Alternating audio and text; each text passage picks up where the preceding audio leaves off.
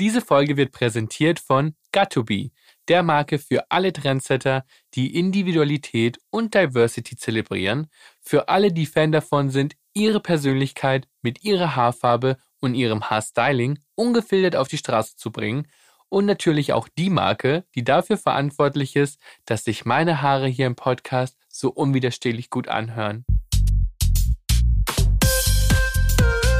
Stereotype.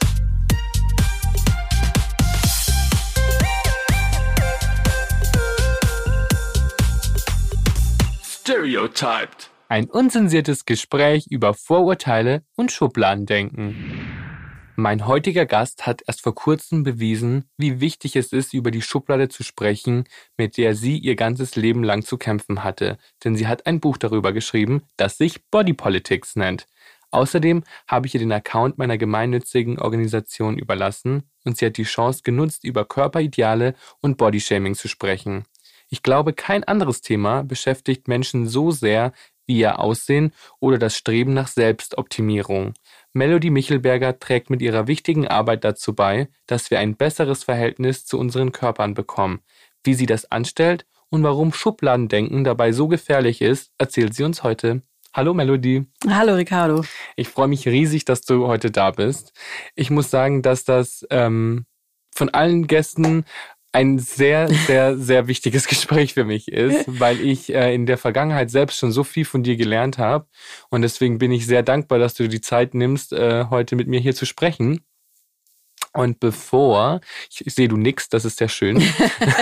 also für unsere Zuhörer und Zuhörerinnen, sie hat genickt, sie freut sich auch hier zu sein. Ich freue mich sehr, hier zu sein. es ist so äh, schwierig, durch die, durch die Scheibe, durch die wir uns sehen. Das stimmt. Ähm, genau zu sehen, genau deine weil, Augen zu sehen. Weil wir das natürlich Corona-konform halten. Aber bevor wir starten, würde ich gerne mit einem Spiel loslegen. Ja. Yeah. Und zwar siehst du vor dir vier Schubladen. Ah, ich habe mich wirklich schon gefragt, warum direkt vor mir in diesem Studio so ein kleiner Schubladenschrank steht. Wir nehmen das Thema Schubladendenken ja, hier sehr ernst. Mir natürlich überhaupt nicht äh, die, ja, die Verbindung. Okay. Und der Deal mit dem Spiel ist, du öffnest eine Schublade, da ist ein goldener Umschlag drin und äh, die, du kannst dir aussuchen, welche Schublade es ist okay. und da drin befindet sich eine Frage. Und wenn du dich auf das Spiel einlässt, dann äh, liest du die Frage vor und müsstest die dann auch beantworten. Dafür beantworte ich aber die gleiche Frage auch, wenn du das möchtest. Okay, ja, ich habe schon eine rausgeholt. Hat man es gehört? Ja, das, das ist eine wunderschöne Geräuschkulisse. Ist auch sehr gut groß geschrieben. Ich merke nämlich tatsächlich, ich brauche bald eine Lesebrille. Herrlich. Ähm, welchen Ratschlag aus einem Hollywood-Film hast du schon mal im echten Leben anwenden können? Pff, aus einem Hollywood-Film? ähm, weiß ich ehrlich gesagt gerade gar nicht. Ehrlich? Ich, nee. Hast du, hast du da einen Ratschlag? Also mir fällt Wie jetzt denn bei dir aus? Mir fällt jetzt spontan ein, äh, ein Ratschlag ein, den Al Woods äh, gegeben hat bei Natürlich Blond. Ja. Und zwar ähm, das äh, berühmte Bück und Hab. ich weiß nicht, ob jeder versteht, was ich meine. Das ist eine, also sie bückt sich mhm. und ähm, wenn sie quasi einen Mann verführen will, bückt sie sich und wenn sie äh, und äh, ähm, tut so, als hätte sie etwas fallen gelassen und dann äh, drückt sie ihren, ihre Brust mit ihren Handflächen hoch. Und das ist äh, ein Trick, den ich angewendet habe, der noch nie jemanden verführt hat, aber schon sehr viel, aber schon sehr viele Menschen zum Lachen gebracht hat. Ich glaube tatsächlich, dass ich mir sowas, ähm, ich kann mir Sachen wahnsinnig schlecht merken. Ich bin auch sehr berühmt, berüchtigt dafür, dass ich wirklich jedes Sprichwort komplett falsch ausspreche und habe so von meinen FreundInnen und meinem Sohn vor allem echt ein Verbot Sprichworte quasi auszusprechen. Also wärst du bei Mehrwert Millionär, die ersten fünf Fragen hättest du nicht geschafft? Ich glaube echt nicht. also so ad hoc äh, quasi was zu sagen, was in meiner ja, also Erinnerung ist, ist äh, ich weiß gar nicht, ja. Wahrscheinlich fällt mir nachher auf dem Weg nach Hause ganz viele Ratschläge ein, aber ähm, ja. Was guckst du denn gerne so für Filme? Ähm, Aktuell gucke ich Handmaid's Tale, was uh. glaube ich nicht so eine gute Idee war. Ich habe echt einige Nächte schlecht geschlafen, wachgelegen und darüber nachgedacht. Und es war nicht so eine gute Idee, das jetzt zu gucken in der Situation. Aber sonst, ähm, also ich bin, glaube ich, so der klassische Gucker. Ähm, ne? Also ich liebe natürlich auch die Serien, die ich auch für deine Initiative aufgeschrieben habe. Ich gucke, danach muss man wirklich suchen nach so Serien oder auch Filmen, in denen HauptdarstellerInnen mitspielen, die eben nicht der, diesem normierten Ideal entsprechen, wie Dietland ist eine tolle Serie oder Shrill. Aber sonst gucke ich halt auch alles, ne? Also ich gucke auch Stranger Things und Game of Thrones und was weiß ich. Also, aber ich gucke schon gerne Serien, die sowas wie Ozark, also sowas, was so ein bisschen düsterer ist und also ich meine, Handman's Tale ist ja auch düster. Ja, genau. Und ich genau. muss sagen, ich finde gerade in der jetzigen Zeit, wenn man sieht, okay, in Handman's Tale geht es ja um eine düstere äh, Zukunftsvorstellung, ja. wie die Regierung auf einmal alle Menschen einsperrt. Das war auf jeden Fall der beste Zeitpunkt, jetzt mit dieser Serie anzufangen. Also ich kann mir vorstellen, dass du schlecht geschlafen hast. Hab ich auch, als ich die angefangen habe, die Serie zu gucken, muss ich sagen. Ja, weil es halt so auch so ausweglos ist, ne? Es ist ausweglos, so perspektivlos. Wahrscheinlich ist es auch das, ne? Weil ja das Gefühl haben wir ja auch gerade, viele haben das, dass wir so gefangen sind und es irgendwie nicht weitergeht und wenig Perspektiven da sind. Und aber ähm, alles, was da ja passiert in der Serie, passiert ja auch also in Teilen nicht alles auf einmal, aber so in Teilen ja auch auf, die, auf dieser Welt. Mhm. Deshalb ist es, glaube ich, so, ja, deshalb nimmt einen das auch so mit. Also mich hat das deshalb auch so mitgenommen. Voll, aber trotzdem hast du diese schwierige Zeit äh, auch genutzt, um dein Buch zu veröffentlichen. Ist das dein Wunschdatum gewesen, also dass du es in, in der Pandemie veröffentlichst? Oder gab es auch die Option zu sagen, hm, vielleicht warte ich noch, bis das Ganze vorbei ist? Warum hast du es gerade jetzt veröffentlicht? Ähm, na, das war das offizielle Datum tatsächlich. So ein Buch wird ja lange vorausgeplant. Mein Buch wurde tatsächlich, ähm, wurde der Erscheinungstermin zweimal verschoben, weil ich als ich angefangen habe, das Buch zu schreiben, war das Herbst 2019 und ich bin im Dezember 2019 beim Eiskunstlauftraining, ich mache das im Verein in Hamburg, ähm, bin auf den Kopf gefallen und hat, hat mir da, ja, war im Krankenhaus und konnte dann über Monate nicht arbeiten, weil ich ein Schädelhirntrauma hatte und Gehirnblutung und so weiter. Und dann wurde das schon mal verschoben um ein halbes Jahr, das Buch, weil ich ja dann auch das Buch nicht schreiben konnte. Und dann wurde das nochmal verschoben wegen Corona, ähm, wegen dieser ersten Corona-Zeit. Und dann, ehrlich gesagt, ähm, hat der Verlag irgendwann auch gesagt, äh, ja, es muss halt jetzt dann auch kommen. So, ne? Also wenn man das dann quasi schon ein Jahr geschoben hat.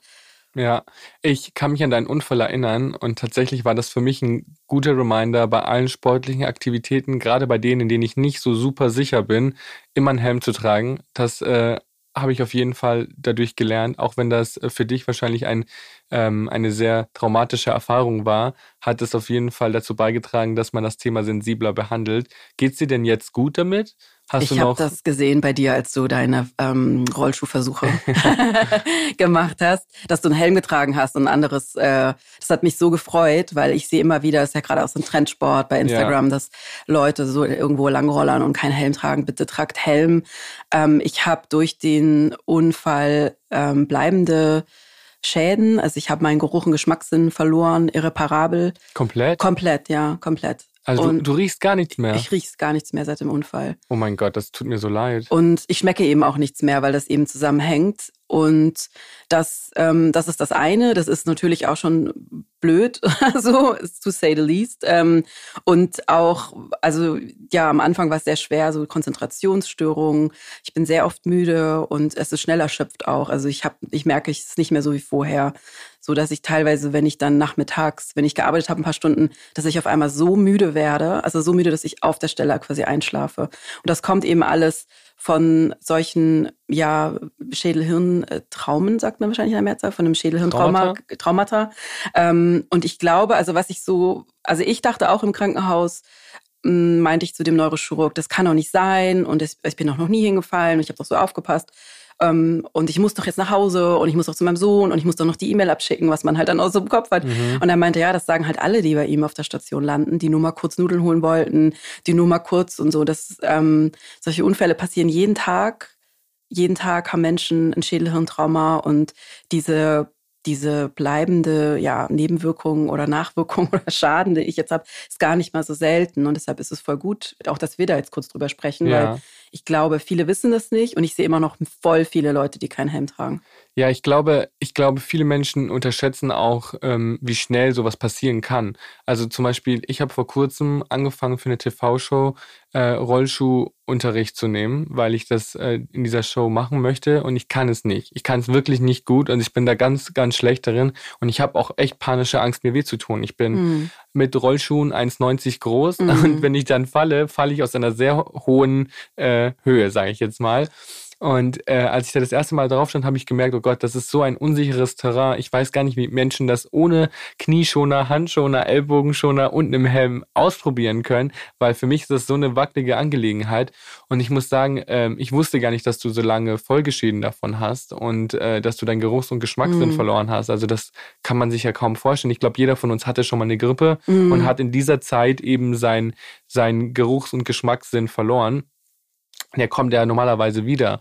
Und in der Zeit hat man ja auch keine Lust darauf, irgendwas zu essen, weil man es ja eh nicht schmeckt. Ist das, ist, kann man das mit einer Grippe vergleichen? Also wenn du zum Beispiel jetzt was isst, wonach wählst du das aus, wenn du, wenn du es quasi gar nicht schmeckst? Ja, das war ehrlich gesagt voll schwer, weil ja auch, ähm, also meine Geschichte, ne, ich komme aus so einer wirklich langen Zeit ähm, mit Essstörungen, Magersucht und habe das so gerade so überwunden. Und dann kommt so ein Unfall, der hat mich extrem zurückgeschleudert, weil ich in sehr, in so alte Muster wieder reingefallen bin, von denen ich gar nicht dachte, dass sie noch da sind, dass ich sie schon längst überwunden habe, dass ich am Anfang total sauer war auf mich, auf meinen Körper. So, oh Mann, das kann doch jetzt nicht wahr sein. Also wie dumm kann man sein? Also ich habe mich sehr runtergemacht die ganze Zeit, hatte keine Empathie für mich, kein ja, so ein ja, Mitgefühl. Und ähm, das war schwer am Anfang. Also die ersten Monate waren wirklich schwer, da wirklich für mich zu sorgen und so lieb, lieb zu mir zu sein und so, hey, es ist alles gut und wir finden da irgendwie raus. Und ähm, ja, weil ich am Anfang, weil was du gerade sagtest, also ich habe auch keinen Appetit mehr, das ist tatsächlich weg. Und ich vergesse manchmal zu essen. Und ich sehe darin oft, oder jetzt nicht mehr, ich arbeite seit einem Jahr da jetzt ja auch dran seit dem Unfall, aber am Anfang war das so, dass ich in dieses Muster reingefallen bin. Früher war Hunger was für mich, was ich gut fand, was ich dachte, Hunger bringt mich näher an diese Idealfigur, von der ich dachte, dass ich sie haben muss, um liebenswert zu sein, um anerkannt zu werden, um schön zu sein. Und dieses Muster, wo ich jetzt wirklich schon so lange daran arbeite ne, und ähm, mich damit quasi täglich beschäftige, ich wusste wirklich nicht, dass es noch da ist, weil auf einmal habe ich dann oft vergessen zu essen, weil mein Körper ist auch anscheinend, es ist gewöhnt, Hunger zu haben. Also habe ich dann auch sehr spät Hunger und dachte dann, ja, okay, dann habe ich halt, also ich habe das wieder als was Positives gesehen und nicht als was, hey, der Körper hat Hunger, der braucht Essen, der braucht Nahrung, um zu laufen, um ne, alle Funktionen gut ausführen zu können. Und es war am Anfang schwer, weil ich so gegen mich war, weil ich meinen Körper wieder als was gesehen habe, was ja, der macht nicht, was ich will, der ist so blöd, dass er ausrutscht beim Eislaufen. Es ist noch niemand passiert im Verein. Also ich war da sehr in dieser Spirale drin und habe da zum Glück rausgefunden, weil ich selber gemerkt habe, okay, ich schaffe das nicht alleine daraus zu kommen, ich muss mir Hilfe suchen. Und das war total gut. Und ähm, jetzt geht es eigentlich ganz gut mit dem Essen. Ich esse also ich achte da sehr drauf, dass ich regelmäßig esse, nehme mir das vor, also das, weil ich eben weiß, ich habe keinen Appetit mehr, ne? So, dass man in die Küche läuft und denkt, ach cool, jetzt liegt da so ein leckerer Apfel oder was weiß ich, was man an der Küche hat. Jetzt beiße ich da mal rein, das habe ich halt überhaupt nicht mehr. Aber ich esse eigentlich so wie vorher, ich esse deftiger als vorher. Also das klingt jetzt, als würde ich, ich bin Vegetarierin, aber ich mhm. esse manchmal zum Frühstück ähm, eine Suppe. Eine Gemüsesuppe. Das klingt jetzt, als würde ich eine Stunde. Genau, also so, genau, eine Gemüsesuppe und sonst habe ich immer morgens, ähm, ja, was man halt so isst, so Müsli oder so gegessen, das esse ich nicht mehr. Weil das ist halt wirklich, das, also ich habe ja überhaupt keinen, das ist von der Konsistenz auch super langweilig, Aha. Müsli. Und die Konsistenzen sind ähm, was, was mir früher nie aufgefallen ist beim Essen. Und das ist jetzt das, was mir halt ein bisschen Spaß macht, dass ich dann manchmal so, ich, da ich es ja eh nicht schmecke, mache mach ich mir manchmal so ein bisschen, ähm, ja, so Scheiben, wie nennt man das denn? So Mandelscheiben nennt man das doch nicht. Mandelscheiben. naja, so, ne, sowas oben, also über mein Essen, damit es halt noch so eine unterschiedliche Konsistenz hat. Wie ist das denn mit der Erinnerung? Zerrt man dann von der Erinnerung, wenn man etwas isst? Also kann man mit einer Erinnerung an ein bestimmtes Nahrungsmittel oder an den Geschmack von einem Nahrungsmittel auch den fehlenden Geschmack vielleicht so ein bisschen ausbalancieren? Ich weiß, ich erinnere mich noch so gut an das Gespräch mit dem ähm, Neurochirurg in der Klinik, ähm, der in meinem Bett stand und sich so lässig angelehnt hat und ich habe halt total geweint und er meinte, ja, das ist irreparabel und ähm, dass ich halt nie wieder was riechen und schmecken werde und ich fand alles blöd, ich fand ihn richtig blöd. Er meinte, sein ähm, Vater hat das auch, also man kann den auch durch andere Sachen verlieren, durch Krankheiten zum Beispiel und er, der Vater würde eben ähm, wieder relativ normal essen und würde sich an die Erinnerungen halten und ich dachte nur, ist doch schwach Schwachsinn und also habe das ja am Anfang auch alles so abgelehnt und ehrlich gesagt, es ist wirklich so. Also ich esse eben Sachen, die ich immer schon gerne mochte. Ich liebe immer schon alles mit Tomatensauce. ich mhm. immer Tomatensauce, Nudeln mit Tomatensauce oder keine Ahnung, Tomatensuppe oder überhaupt Tomaten. Ähm, esse ich, also ich, das kommt wieder und das ist auch das, was mich so, also ich esse es auch überhaupt nicht anders als vorher. Mhm, voll spannend. Das habe ich tatsächlich noch nie gehört, dass jemand äh, auf so eine Art und Weise seinen Geruchs- und Geschmackssinn verloren hat. Ich wusste nicht mal, dass das geht. Und ähm, ich bin mir sicher, du warst schon vor deinem Unfall ähm, ein gesundheitsbewusster Mensch. Zumindest habe ich den Eindruck, dass du dich sehr mit dem Thema Gesundheit auseinandergesetzt hast, sowohl körperlich als auch geistig. Und äh, du hast gerade was sehr Schönes angesprochen, und zwar Empathie für sich selbst zu haben. Ist das vielleicht auch was, was du in deinem neuen Buch Body Politics angesprochen hast. Vor allem, ich möchte ganz kurz, ich habe das Buch nämlich von Melody heute mitgegeben bekommen. Ähm, ich möchte kurz einen kleinen ASMR-Moment haben, denn falls ihr schon immer mal wissen wolltet, wie Melodys Buch sich anhört, so hört es sich an.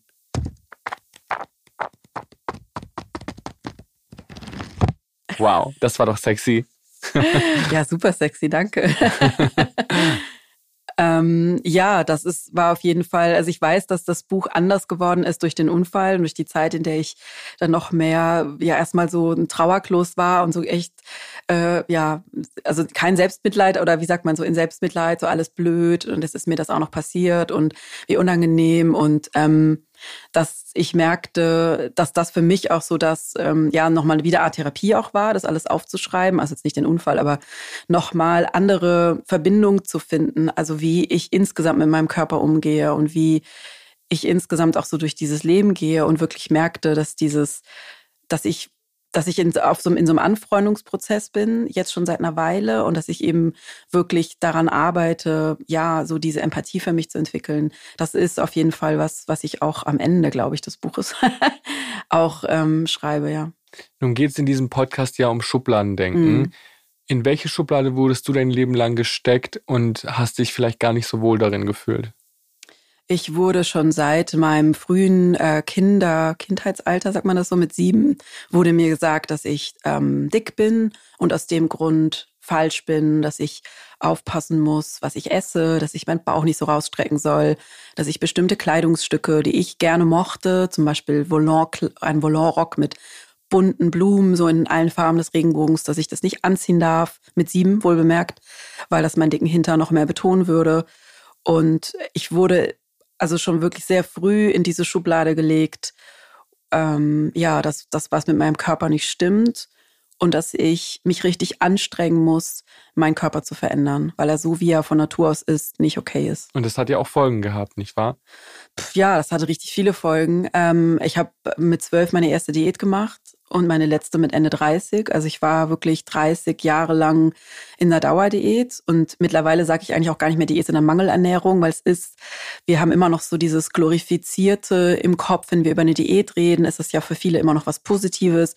So in Anführungszeichen, man tut was für sich, ne, man äh, so, so wird das ja oft gesehen, aber am Ende ist es wirklich eine Mangelernährung und ähm, mir ging es all die ganze Zeit schlecht. Also ich hatte verschiedene Essstörungen, war ein paar Jahre magersüchtig, was ja wirklich wirklich eine, eine schwere psychische Erkrankung ist, in der es viele Menschen eben auch nicht schaffen, weil sie sterben. Und ähm, ja, und dieses Gefühl hat mich die ganze Zeit eben begleitet, dass ich falsch bin, weil mein Körper zu dick ist, weil ich ihm nicht diesem Ideal entspreche und dass ja, dass mein Körper, so wie er halt ist, genau falsch ist. Das war die ganze Zeit so dieses Grundgefühl. Ich kann mich an einen Instagram-Post von dir erinnern, den du vor einer Weile gemacht hast. Da hast du Bilder von dir gezeigt in den USA, wo du ein Teenager warst und du warst ein total äh, schlankes Mädchen am Strand in dem Bikini und die Caption dazu hat, glaube ich, viele Leute bewegt, weil sich bestimmt viele Menschen damit identifizieren können.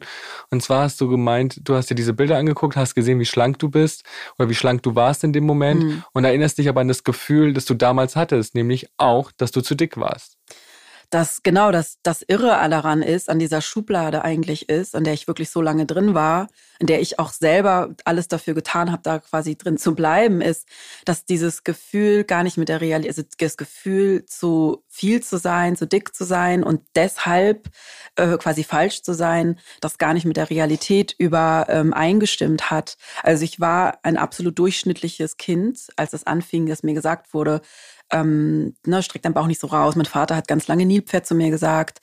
Ähm, ich war immer ein durchschnittlich schlankes Mädchen und dann natürlich, als ich dann ein Teenager war und ähm, eine junge Frau war, war ich die ganze Zeit sehr in diesem ich hatte immer das Gefühl, ab einer bestimmten Kleidergröße ist man zu viel oder ab einem, also ich hatte gar keinen gar keinen Zugang mehr zu meinem Körper. Also es war egal, wie wenig ich wog. Ähm, ich habe mir teilweise so ein Maßband um den Bauch ge geklebt mit Tesa, bin damit eingeschlafen, um morgens zu kontrollieren, ob ich weniger geworden bin. Also ich hatte dieses, dieses Ideal war immer vor mir und es schwebte wie so eine Karotte immer vor mir, aber ich habe es halt nie erreicht. Egal wie wenig ich wog oder egal wie wenig das Maßband angezeigt hat, das Gefühl zu viel zu sein und aus dem Grund falsch zu sein, das hat mich wirklich 30 Jahre begleitet. Kennst du das Buch The Velvet Rage? Nee. Das ist ein Buch, ähm, das darüber spricht, wie, was für Folgen es hat, wenn man als schwuler Mann in einer heteronormativen Gesellschaft aufwächst. Und es geht vor allem um Scham, die dadurch ausgelöst wird, wenn man als Kind schon gesagt bekommt, dass das, was man ist, falsch ist. Also wenn man quasi ein kleiner Junge ist, es geht bewusst nur um schwule Männer, mhm. weil der Autor ähm, ist ein Therapeut, der sich äh, äh, auf schwule Männer spezialisiert hat und deswegen möchte er die Erfahrungen von schwulen Männern auch beleuchten und gar nicht für die ganze Community sprechen. Aber er erzählt eben, dass wenn man als ähm, junger Mensch oder eben als Kind ähm, das Gefühl vermittelt bekommt, nicht gut zu sein, weil man zum Beispiel keinerlei Identifikation hat, also weil man nicht sich selbst repräsentiert sieht in allen Medien, in Fernsehen, in Zeitungen, aber auch im persönlichen Umfeld ähm, und auch, wenn man gesa aktiv gesagt bekommt, dass man nicht gut so ist, wie man ist, dass das enorme Schäden auslöst. Und ähm, das, das ist so die Geburtsstunde der Scham in einem Menschen. Mhm. Und ähm, viele Männer können sich von dieser Scham nicht befreien, auch wenn sie eigentlich total befreit leben und ähm, kein Problem mehr mit ihrer Identität haben und ihrer Sexualität haben, bauen sie ein ganzes Leben um diese Scham. Und alles, was sie tun, ist um diese Scham rumgebaut. Viele haben eben auch Essstörungen, Probleme mhm. mit Alkohol ähm, oder auch Persönlichkeitsstörungen, die gar nicht offensichtlich sind. Viele äh, mhm. ähm, merken das nicht. Das ist einfach ähm, so gut getarnt. Diese Scham wird so lange versteckt und da wurden so viele Mauern drumherum gebaut. Und mich hat das gerade sehr daran erinnert, mhm. weil Du meintest, äh, du wurdest schon als Siebenjährige auf deinen dicken Hintern, also mhm. man sieht das jetzt hier nicht, aber ich habe äh, ähm, Anführungszeichen benutzt ähm, mit meinen Händen. Ähm, du hast, wurdest als Siebenjährige schon für deine Figur gebodyshamed mhm. und Leute haben dir schon gesagt, das ist nicht gut genug. Und ähm, das, das ist ja, und mir eben gesagt, dass ich was ändern muss, ne? Also dass ich da aufpassen muss. Und da ist bei mir auch genau das Gefühl entstanden, so dass mein Körper was ist, dass ich richtig, also dass dem ich nicht vertrauen kann. Der macht Sachen, die, die halt andere andere nicht die nicht anerkannt sind. Also dass das so eher so ein, wie so ein Ding ist, so ein ungezügeltes, wo man richtig so, uha, den kann man irgendwie nicht vertrauen. Ja, und man, man sieht ja auch, dass anderen Kindern das nicht passiert, weil andere Kinder schlank sind und andere Kinder noch nie sich Gedanken machen mussten, ob sie zu viel sind, was sie, was sie tragen, ob dieser Print ihre Körper größer mhm. aussehen lässt. Und ich glaube, dieser Vergleich ähm, ist super komplex und löst ganz, ganz viele Probleme in einem aus. Ähm, jetzt ist es ja so, dass gerade im Moment sprechen ganz viele von Body Positivity und man sieht super oft, dass ähm, äh, Menschen versuchen darüber zu sprechen.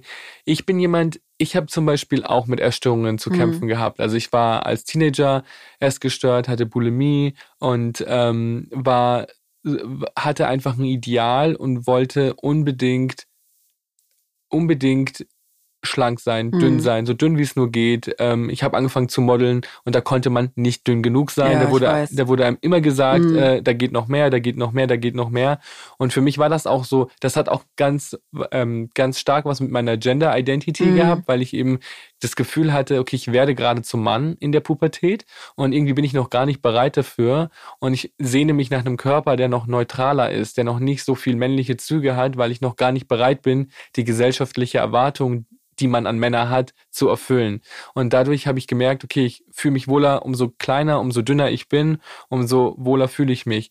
Und ähm, ich habe da auch jahrelang dann gearbeitet. Man merkt aber, das geht ja trotzdem nie so richtig weg. Und wenn ich dann jetzt zum mhm. Beispiel so Body Positivity Posts sehe, dann freue ich mich so unglaublich für diese Menschen, dass sie in sich dieses Selbstwertgefühl haben, um sich selbst zu akzeptieren. Aber manchmal fühle ich persönlich da auch ein bisschen Druck, weil ich es nicht schaffe, alles an mir zu akzeptieren, mich komplett zu akzeptieren.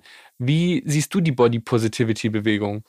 Ähm, also ich selber verwende den Hashtag ja nicht mehr seit ein paar Jahren, weil ich gelernt habe von ähm, FettaktivistInnen, von schwarzen FettaktivistInnen vor allem, dass es, ähm, dass eben diese ganze Body Positivity Bewegung, die wir jetzt ja vor allem durch Instagram kennen, wo sie auch ganz viel an, also viel Aufmerksamkeit bekommen hat auf der ganzen Welt ja auch, ähm, dass sie in den 70ern schon gestartet ist, die Bewegung und eben maßgeblich von schwarzen, queeren Frauen, Menschen ähm, mit dickfetten Körpern ja initiiert wurde, gestartet wurde, um gegen Diskriminierung und Ausgrenzung zu kämpfen, um für gleiche Rechte einzustehen. Natürlich auch, um sich gegen dieses unrealistische Ideal, was über uns alle gestülpt wird, ähm, ja zu kämpfen. Aber eigentlich ging es wirklich darum, auch so politische Forderungen äh, quasi rauszuhauen.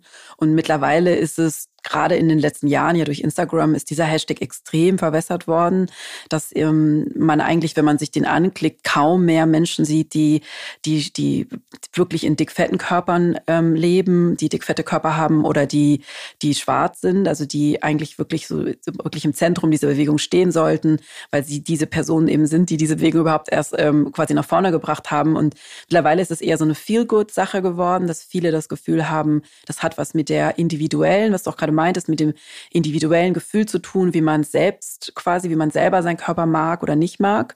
Und eigentlich ging es der Bewegung gar nicht um das Individuelle, sondern es ging um das Gesellschaftliche, also um uns alle. Und man kann da auch quasi dabei sein, wenn man, egal welchen Körper man hat, man kann ja trotzdem eben für, also gegen Diskriminierung und gegen Fettshaming und Ausgrenzung einstehen. Ähm, aber deshalb nehme ich den nicht mehr. Und ich finde auch, dass es sehr so dadurch, dass, dass die Gewichtung bei Instagram, weil es ja wirklich so eine bildlastige Plattform ist, gerade sehr auf Körpern ähm, ist, wenn man sich da durch, durch den Hashtag, mein Gott, Hashtag klickt, was ich gerade erst die Woche gemacht habe.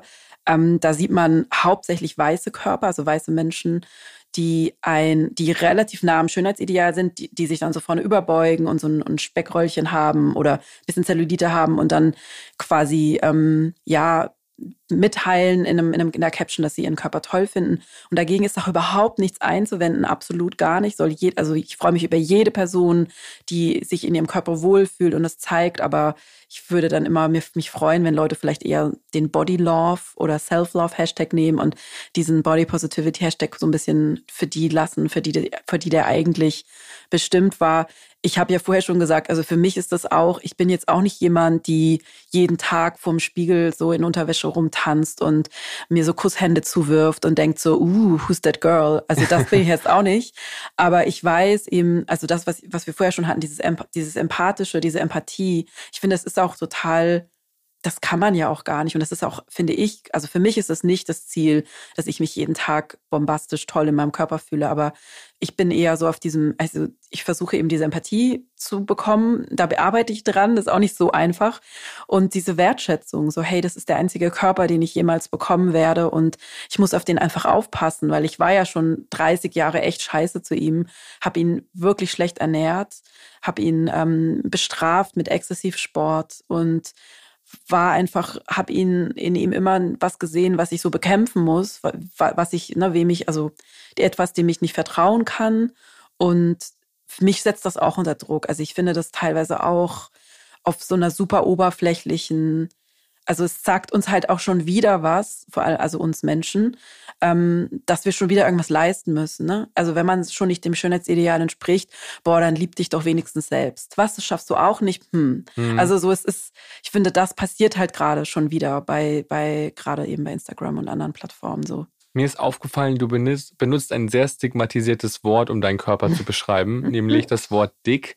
Und du verwendest auch oft das Wort dickfett. Hm. Vielleicht kannst du das mal erklären, weil ich, ich weiß, warum du das tust, hm. aber ich glaube, nicht jeder, der gerade zuhört, weiß das. Und das fände ich eigentlich ganz schön. Also die Worte dick und fett haben in unserer Gesellschaft ja eine extrem negative Konnotierung. Also wenn man jemand als dick oder fett beschreibt, dann meinen wir das in der Regel nicht als etwas Positives oder einfach eine neutrale Beschreibung. Wenn man sagt, ja, die ist fett, dann zucken die Leute zusammen. Ich hatte auch gerade gestern gestern ein anderes Interview ähm, und die Person, die mich interviewt hat, konnte das Wort dick nicht aussprechen. Also sie meinte, sorry, ich kann es nicht aussprechen, tut mir leid. Ich weiß, du nimmst das für dich neutral, wertneutral, einfach um deinen Körper zu beschreiben. Ich kann das nicht. Und es sagte dann aber, sagt ja auch total viel, ne, dass wir das nicht, wir haben es nicht gelernt, das Wort einfach zu, zu verwenden, um einen Körper neutral zu beschreiben, wie wenn man sagt, das ist so ein schlanker Typ oder die ist, ähm, die ist dünn oder hat einen großen Kopf oder was weiß ich, blonde Haare.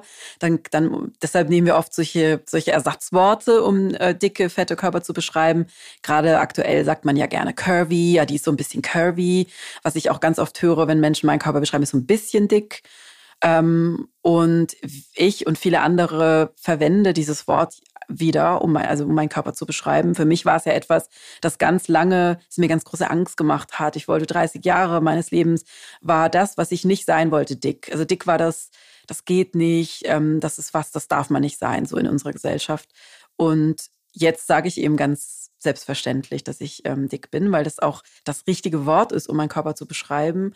Und damit werte ich ihn auch nicht ab.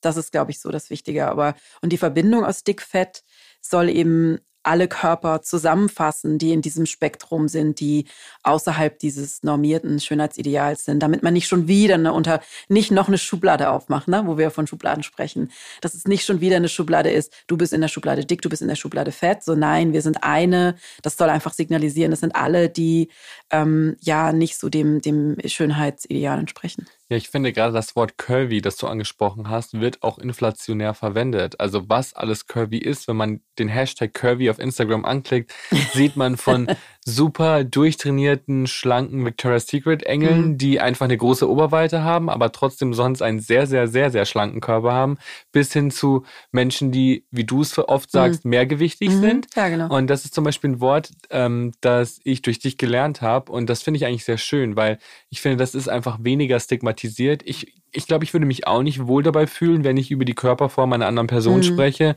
und Worte wie dick und fett mhm. benutze. Einfach weil ähm, ich weiß, dass viele noch nicht an dem Punkt sind, an dem du bist und viele schon noch ein Problem damit haben, wenn sie als dick oder fett bezeichnet werden. Und deswegen fand ich mehrgewichtig mhm. eigentlich eine sehr gute Option. Das ist voll gut, dass du das sagst. Also ich würde auch ähm, wirklich ist es eine Selbstbezeichnung. Und wenn man überhaupt in die Verlegenheit kommt, dass man einen anderen Körper von einer anderen Person beschreiben muss, dann würde ich sie sonst entweder fragen, mit was fühlst du dich wohl, kann man jetzt auch, oder wenn man allgemein über Menschen spricht mit unterschiedlichen Körperformen, kann man auch einfach das Wort mehrgewichtig nehmen, weil das eben, ähm, ja, weil das nicht dieses Über oder Unter ähm, das signalisiert eben auch, dass es ein Gewicht anscheinend geben soll für alle Körper, was quasi das Normgewicht ist. Du hast ja erzählt, du hast quasi, warst 30 Jahre lang auf Dauerdiät und hast exzessiv Sport getrieben, warst magersüchtig, hast andere Formen von Essstörungen entwickelt. Ähm, ich bin mir sicher, du hast in dieser Zeit wahrscheinlich auch Therapie gemacht mhm. oder zumindest nach dieser Zeit. Ähm, wie hast du es gelernt, diesen Kreislauf irgendwie zu durchbrechen? Ähm, tatsächlich erst wirklich spät. Also aktuell mache ich auch wieder eine Therapie. Das, die habe ich letztes Jahr angefangen als ich das Buch geschrieben habe, weil ich ähm, viele erlebt, also was heißt Erlebnisse, mein Gott, das ist auch zu, zu dramatisch, aber ich hatte einige, also als ich wirklich so mich da nochmal so reingebegeben habe in meine Geschichte, Bilder ange angeschaut habe und dieses Aha-Erlebnis hatte, wow, du warst die ganzen Jahre überhaupt nicht so, also mein Körper, der war überhaupt nicht dick und in meinen Augen problematisch ähm, sondern ich war die ganze Zeit, ich hatte schon diese Idealfigur und habe es überhaupt nicht bemerkt. Also das war schon, deshalb habe ich nochmal eine Therapie gemacht. Ähm, ich würde auch echt jedem raten, eine Therapie zu machen. Also ich finde, man kann nicht genug Therapien machen. Ähm, das hat wirklich gedauert bei mir, der, der Moment, der dazu geführt hat, dass ich so eine andere Perspektive auf meinen Körper entwickeln konnte. Ähm, weil ich meine, diese Tür war ja die ganze Zeit da. Ne? Also diese Bilder von Frauen in ähm, ja, größeren, dickfetten Körpern, die gab es schon. Diese Bewegung, diese Body Positivity oder Fat Liberation, die gab es auch schon in den 70ern. Es gibt schon Bücher. Ähm, da bei mir war das Ende, ich war schon also genau Ende 30. Ich hatte einen Burnout. Ich war zwei Jahre krankgeschrieben wegen einer Erschöpfungsdepression. Das ist wirklich eine lange Zeit. Und am Anfang dieser Therapie, dieser, dieses Burnouts, war natürlich, ähm, ging es natürlich eigentlich überhaupt nicht um meinen Körper, so, also nicht um eine Essstörung. Das wusste der Therapeut auch, es war neuer, aber es ging überhaupt nicht darum, sondern es ging auch so, natürlich geht ja immer viel um Alltagssachen auch und gerade bei so einer Erschöpfungsdepression am Anfang ist mir alles schwer gefallen, aus dem Bett kommen, Zähne putzen, überhaupt so einen Alltag wieder zu bekommen. Aber nach einer, ich glaube, nach einem Jahr war das, nach einem guten Jahr, fragte mich immer wieder, ähm, mein Therapeut, für was sind Sie Ihrem Körper denn dankbar? Und ich dachte dann irgendwann so, sag mal, hat er wirklich jetzt, also ich war echt so, was ist denn mit ihm los? So, was ist denn das für eine esoterische Frage? So, was fragt er mich denn? So, boah, ich finde meinen Körper einfach scheiße und so, ich, pff, so, who cares? Ich war echt so, ich war echt voll genervt von der Frage. Ich dachte, was ist denn das jetzt? Ne? Also, was kommt da mit so was Esoterischem um die Ecke? Und er hat mich das aber immer wieder gefragt. Und irgendwann, ich weiß noch, ich saß da auf diesem Korbstuhl von Ikea, der ja bei vielen Therapeuten steht, ähm, war ich so, oh, ja, so, ich bin ganz schön dankbar, dass er immer noch da ist, obwohl ich so viele Jahre so scheiße zu ihm war.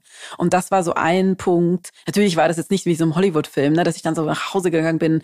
Es regnete Glitzer vom, mein Uber, Körper hat mir bedankt, in, sich bei mir bedankt. Ins Uber gestiegen genau. und gesagt, I'm going home. ja, genau. Nee, so nicht. Aber es war wirklich so ein, es ging so eine kleine Tür schon mal so auf um dann, die noch immer weiter dann aufging danach. Aber es war ist halt echt ein Prozess. Ich glaube, das ist voll wichtig, dass viele wollen von mir immer so, was gibt's denn jetzt mal für drei Tipps? So, was kannst du denn jetzt mal?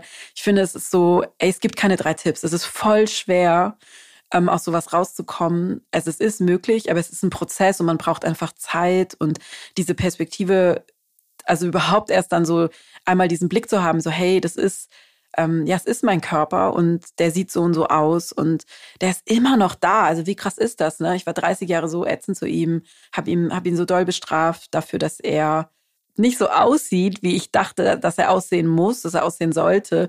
Und er hat die ganze Zeit einfach das gemacht, was er, was er macht. Er hat mich am Leben gehalten. Und ehrlich gesagt, jetzt nach dem Unfall ist das alles noch krasser, also in mich eingesickert, so dieses, es hätte halt auch nicht so gut ausgehen können ne, mit dem Unfall und mhm. es hätte mhm. auch nicht so gut ausgehen können mit der Magersucht. Also so, ich bin immer noch da und ich glaube, das ist für mich, also das heißt nicht ich glaube, sondern ich weiß, das ist für mich auch so ein Antrieb, mich wirklich immer wieder mit dem Thema, also jeden Tag quasi ja mit dem Thema auseinanderzusetzen, das Buch zu schreiben, mit Menschen mich darüber auszutauschen, weil ich will einfach Menschen davor also ich will mich, also ich setze ich mich so mit dem mit Herzblut dafür ein, dass, dass ähm, ja, dass viele das schaffen aus so einem dieser Spirale von Selbsthass und und Scham ähm, rauszukommen. Werbung! Ich bin das neue Gesicht der Gillette Venus My Skin My Way Kampagne und möchte Menschen dazu ermutigen, selbstbestimmte Entscheidungen zu treffen, was ihre Körperhaare angeht. Niemand sollte sich rasieren oder eben nicht rasieren, um anderen zu gefallen, sondern um seinem eigenen Schönheitsideal gerecht zu werden. Für die Menschen, die sich rasieren wollen, möchte Gillette Venus das bestmögliche Produkt anbieten. Deshalb gibt es den Rasierer jetzt auch in vollkommen neuen Design. Die Packung selbst ist aus vollständig recycelbarem Karton hergestellt und enthält mindestens 40% Altpapier. Mit diesem Rasierer steht einem nachhaltigeren Rasurerlebnis nichts mehr im Weg. Werbung Ende. Du hast jetzt gesagt, dass auch als du jung warst, gab es, also jünger warst, ein Kind warst, gab es auch schon Bücher über das Thema. Die Bewegung hat in den 70ern gestartet. Jetzt ist es aber nicht so, dass man als Kind oder Jugendliche automatisch auch davon mitbekommt. Du bist ja trotzdem auch beeinflusst von dem, was dich einfach von Natur aus umgibt. Das, was deine Fern Eltern im Fernsehen gucken, die Zeitschriften, die bei dir in deinem Umfeld rumliegen, ähm, die Menschen, die in deiner Nachbarschaft wohnen, das hat ja alles einen Einfluss auf dich. Und man wenn man sich intensiv damit beschäftigt und äh, aktiv an sich arbeitet, dann merkt man, oh wow, es gab mhm. eigentlich auch schon Bücher und mhm. Identifikationsfiguren in meiner Kindheit, die habe ich aber nicht wahrgenommen, mhm. weil du ja noch gar nicht so weit warst. Ähm, ich finde, Identifikationsfiguren ist ein Thema, was ganz oft unterschätzt wird. Also gerade das Thema Diversity. Man sieht mhm. super oft, dass große Marken Diversity-Kampagnen planen und dann ist da eine Dicke dabei, ein Schwarzer, mhm, genau. ein Schwuler und mhm. das soll dann quasi diverse sein. Und das ist ja oft kein authentisches Abbild der Gesellschaft. Und viele sagen dann so, naja, aber Werbung war ja schon immer unrealistisch. Werbung hat aber auch schon immer in Menschen Komplexe ausgelöst und Scham ausgelöst und ihm einen Selbstoptimierungswahn mhm. gefördert. Ähm, als ich mein Kinderbuch geschrieben habe, Raffi und sein pinkes Tütü, war mir das zum Beispiel super wichtig, verschiedene Hautfarben, verschiedene mhm. Körperformen einzubauen, auch dass Kinder sehen sollen, hey, das sind auch dicke Kinder ja. in dem Kinderbuch und die sind auch liebenswert und süß und die haben auch einen Platz in dieser, in dieser Gesellschaft. Ähm, das geht nicht darum, dass da quasi nur diese kleinen, perfekten Fabelwesen Kinder mhm. abgebildet werden und ähm, einfach um, zu, um so früh wie möglich damit anzufangen, es zu normalisieren. Was glaubst du, wie wichtig ist es wirklich, dass man in Serien und Filmen und Modekampagnen und Werbung diverse Charaktere besetzt und nicht immer nur ein Idealbild als, ist, als richtig vorgibt. Ja, das ist wirklich super, super wichtig. Voll gut, dass du das auch sagst. Ähm, mich hat das ja extrem beeinflusst, als ich eben Kind war oder jugendliche Teenager war. Ähm, ich habe damals alle Magazine, die es quasi gab, die man halt bei uns im Spar auf dem Dorf, ich komme ja wirklich vom schwäbischen Dorf, ähm, quasi kaufen konnte, habe mir diese ganzen Bilder immer rausgeschnitten und habe mir Collagen gemacht, also die dann immer über meiner meiner holzvertäfelten Kinderzimmerdecke hing mit eben Körperidealen, mit coolen Frisuren und aber Wer hing da so? Gott, wenn ich nicht fragen darf. Ja Gott, ich bin ja ein bisschen älter als du. Es ist mir vorher aufgefallen, dass ich dein Geburtsdatum gelesen habe. Ähm, bei mir hing da tatsächlich, es war die Dirty Dancing Zeit. Da hing natürlich Tom Cruise, da hing, ähm, also die Jennifer Grey heißt die, glaube ich, als also Frau. Ähm, da hing dann auch Madonna. Also es ist so diese, ja, ich meine 80er halt, ne? Also wirklich ja. total 80er.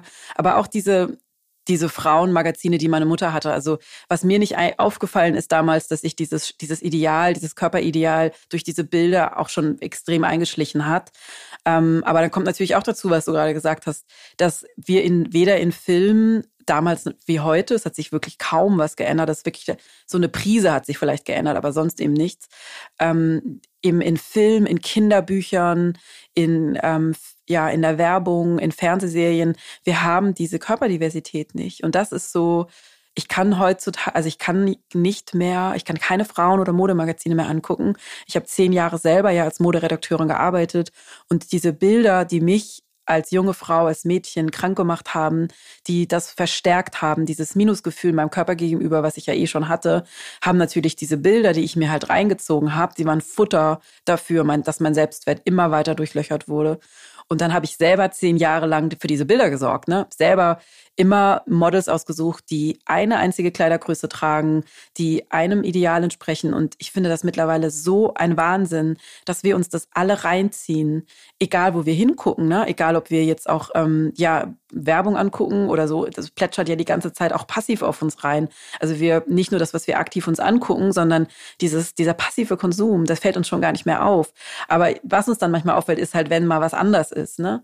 Aber ich dachte vor kurzem auch, wieso steigt denn nicht mal eine dicke Frau aus dem Auto aus in der Autowerbung? Mhm. Oder wieso, steht nicht jemand, ähm, also wirklich dick fettes da und verkauft uns eine Bratpfanne oder was auch immer? Oder ist einfach in einem Film, lebt einfach sein Leben, ist die Hauptfigur in La La Land und ist aber nicht eine eine Hollywood-Schauspielerin, die absolut dem, dem Schönheitsideal entspricht. Das ist super wichtig. Jetzt sagen bestimmt viele, ja, aber es gibt doch voll viele Dicke in Filmen. Es gibt doch voll viele, die, ähm, die in Filmen oder Serien mitspielen. Und ich glaube, was die Leute oft nicht verstehen, ist, dass die Handlung dieser Person immer oder immer öfter auf ihr Gewicht limitiert ist. Also wenn eine Person dick ist in einem Film, wurde sie bewusst dafür gecastet, dass sie dick ist und hat auch bewusst einen Handlungsstrang einer dicken Person. Es wird thematisiert. Entweder sie ist die lustige Dicke genau. oder ähm, es ist irgendwie ein ekliger Typ, der mhm. dick ist, aber es ist kaum einfach eine Person, die da ist und einfach genau. dick ist, ohne dass das Dicksein thematisiert wird. Ganz genau, das ist das Thema, weil dadurch wird halt wieder dicke Menschen werden halt wieder in diese Schublade gesteckt. Ne? Also es sind halt genau, was du gerade sagtest.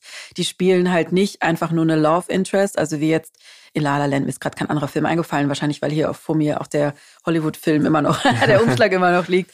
Ähm, oder in irgendeinem anderen, also all die großen Filme. Ich habe für das, für das Buch ja auch nochmal recherchiert und dann ist es mir nochmal so aufgefallen, also wie wenig wir eben diese Menschen sehen, die einfach irgendwas machen, die halt andere Körper haben. Und natürlich kann man das, also ich weil ich mich jetzt mit dem Thema Körper oder dickfette Körper, Ausgrenzung von dickfetten Körpern einsetze. Das gibt ist natürlich dann auch auf alle anderen auch. Ne? Also ähm, was mir auch, was ich auch recherchiert habe für das Buch, was ich unglaublich fand, ist, dass zum Beispiel in Filmen Die Biene Maya, kenne ich noch ganz anders.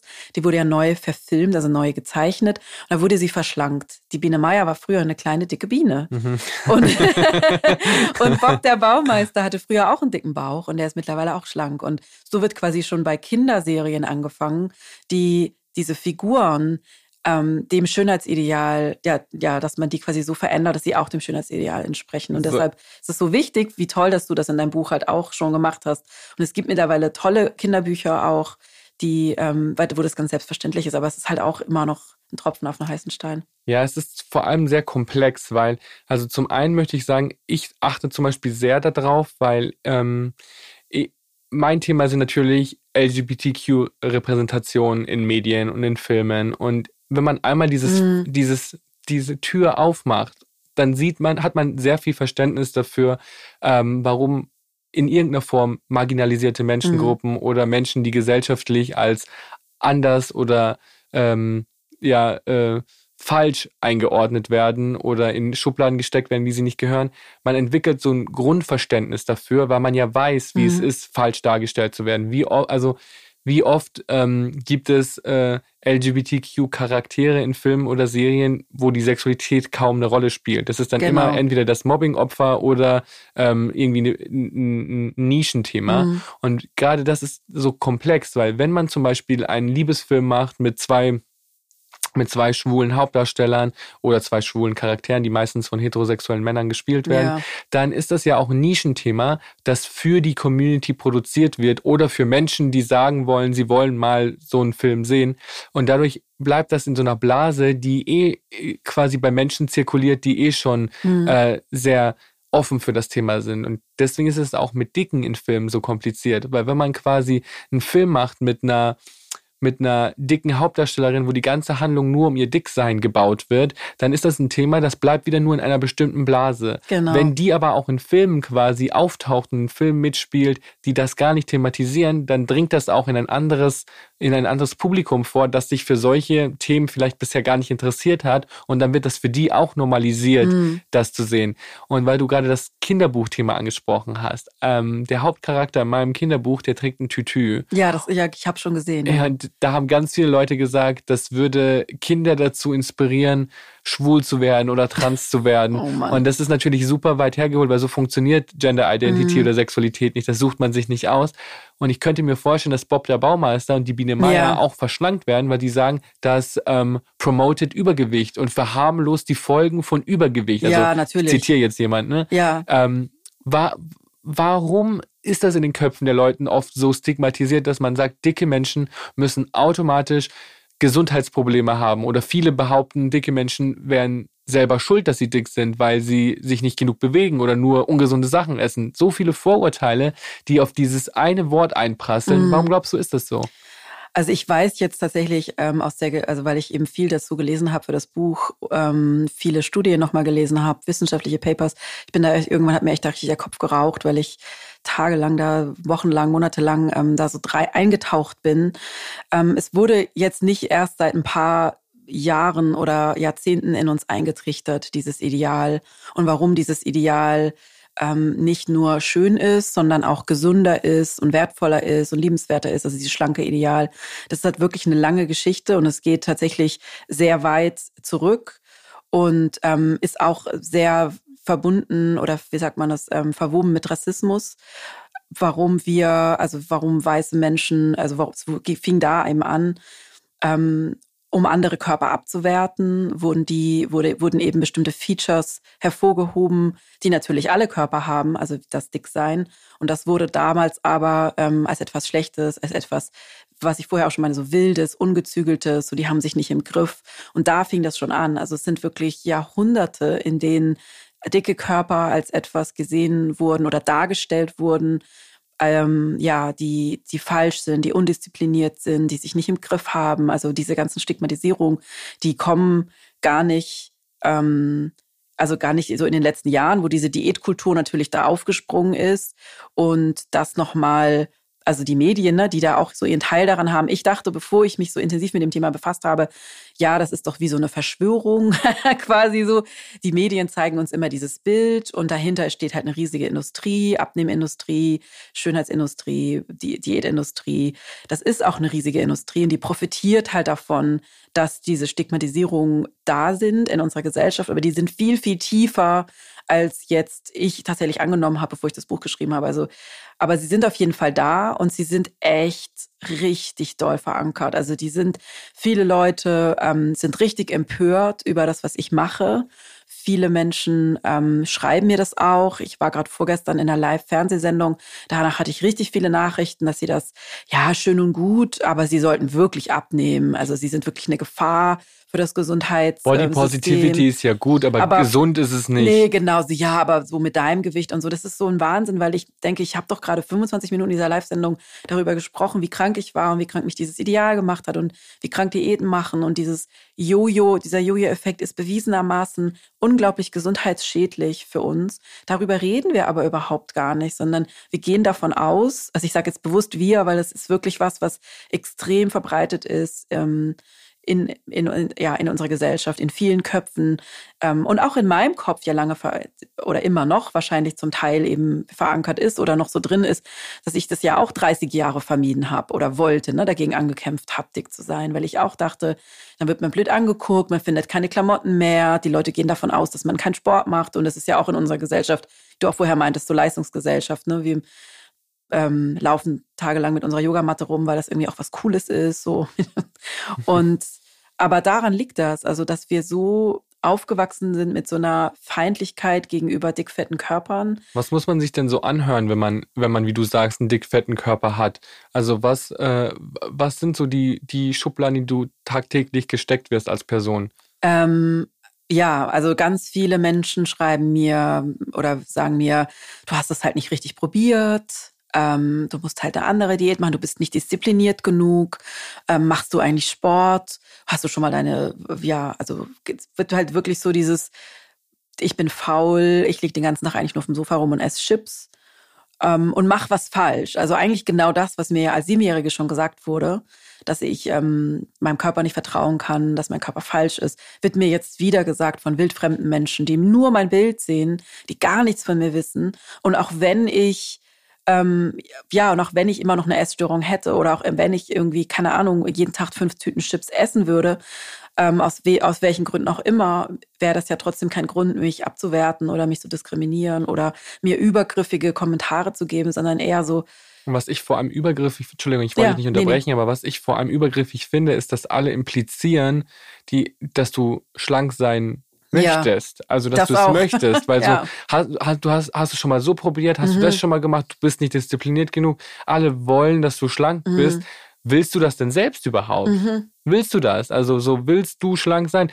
Äh, ich krieg, werde oft gefragt, wenn du es dir aussuchen könntest, würdest du nochmal äh, schwul geboren werden wollen? Und ähm, viele, ich kenne viele Schwule, die sagen, nee, weil die Diskriminierung zu groß ist, weil die Gesellschaft sich nicht dementsprechend angepasst hat und deswegen würden sie es bevorzugen, wow. ähm, äh, heterosexuell geboren worden zu sein, einfach weil es leichter ist. Mhm. Für mich war da die Antwort schon immer ja unbedingt, weil mein Schwulsein hat mir die allertollsten Menschen in mein Leben gebracht und ich bin super dankbar dafür, ähm, die Person zu sein, die ich bin und dazu zählt nun mal auch meine Sexualität. Wenn Menschen dich fragen und sagen, wenn du könntest, wärst du dann gerne schlank und würdest du dem Idealbild entsprechen? Oh Gott, schwierige Frage. Nee, glaub, nee.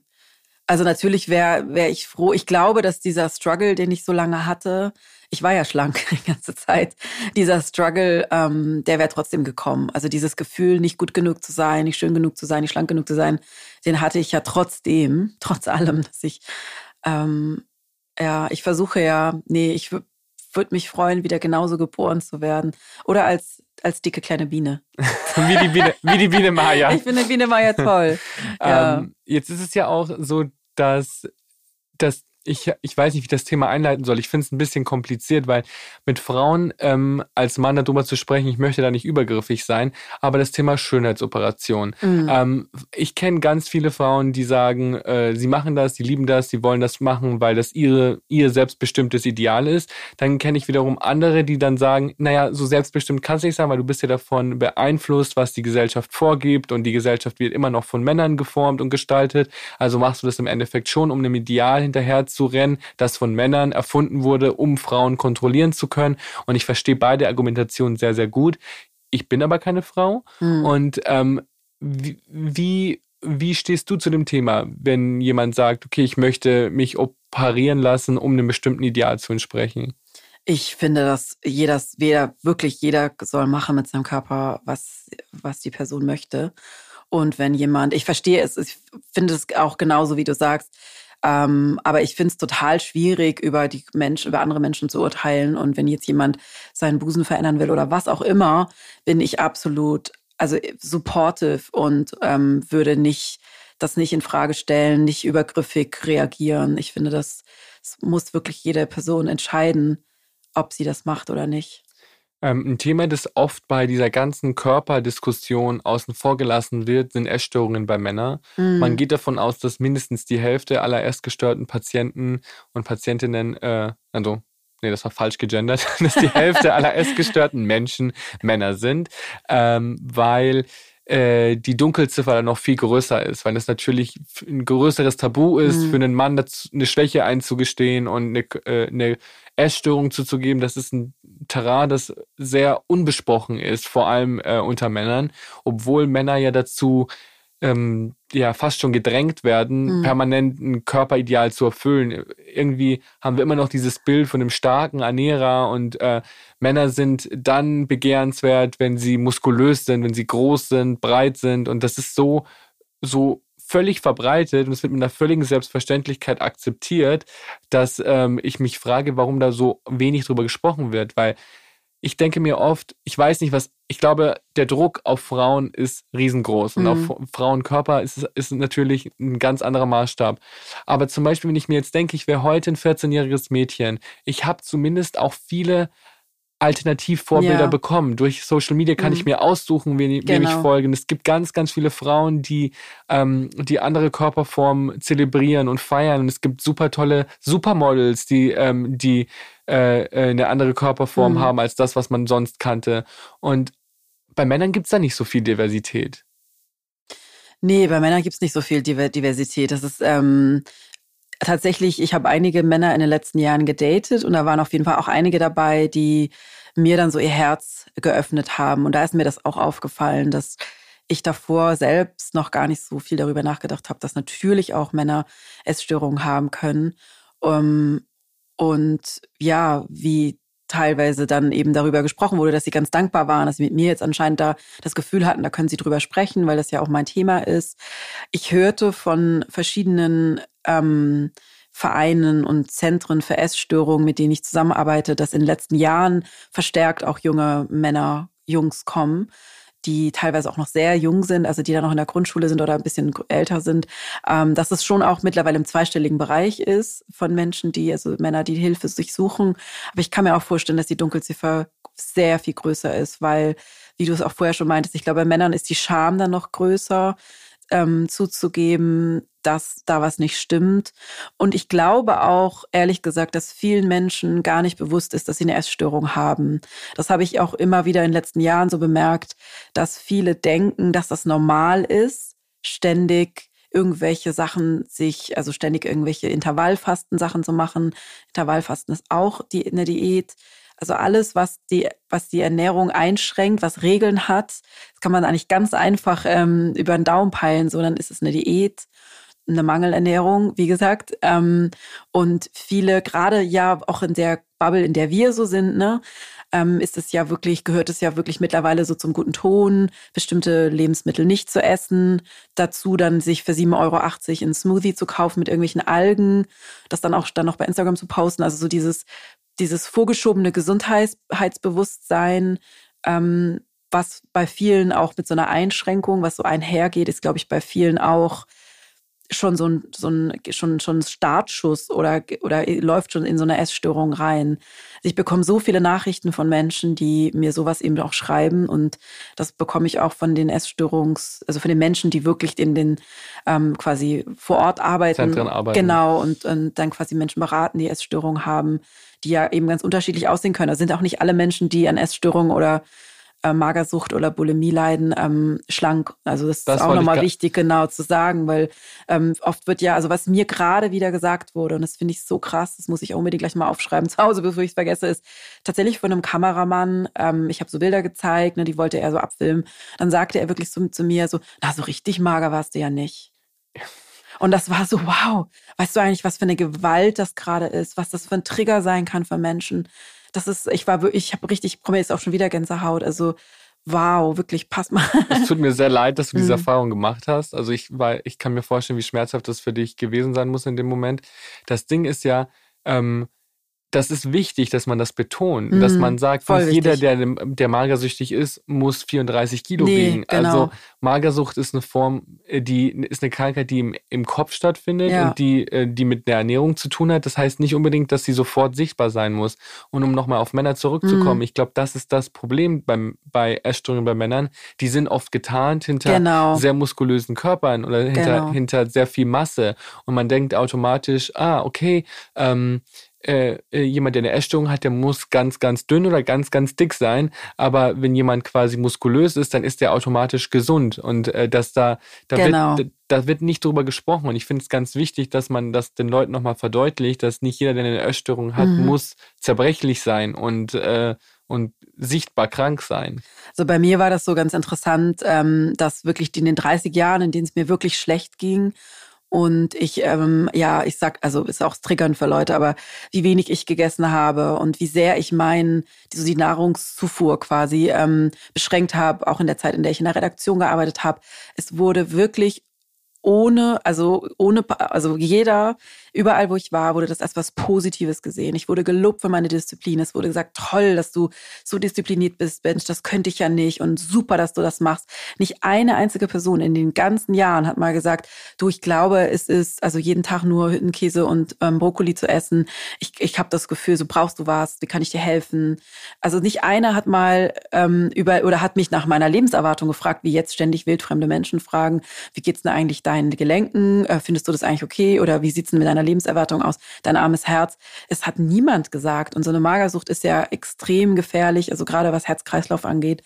Und das finde ich so irre, weil genau das ist es eben, ne? dass wir schlanke, dünne Körper sehen und denken automatisch bei vielen, also ich jetzt nicht mehr, aber automatisch denken wir, ach ja, die, die ernährt sich gesund, die macht Sport, die ist irgendwie so, ne, die tut was für sich. Und dann geht aber bei dick, fetten Leuten genau ein anderer Film eben los. Und ich glaube, das ist voll problematisch. Natürlich auch im Hinblick vor allem auf, auf Essstörungen. Ja, ähm, jetzt ist es ja so, du hast auch ein Kind, du hast einen Sohn.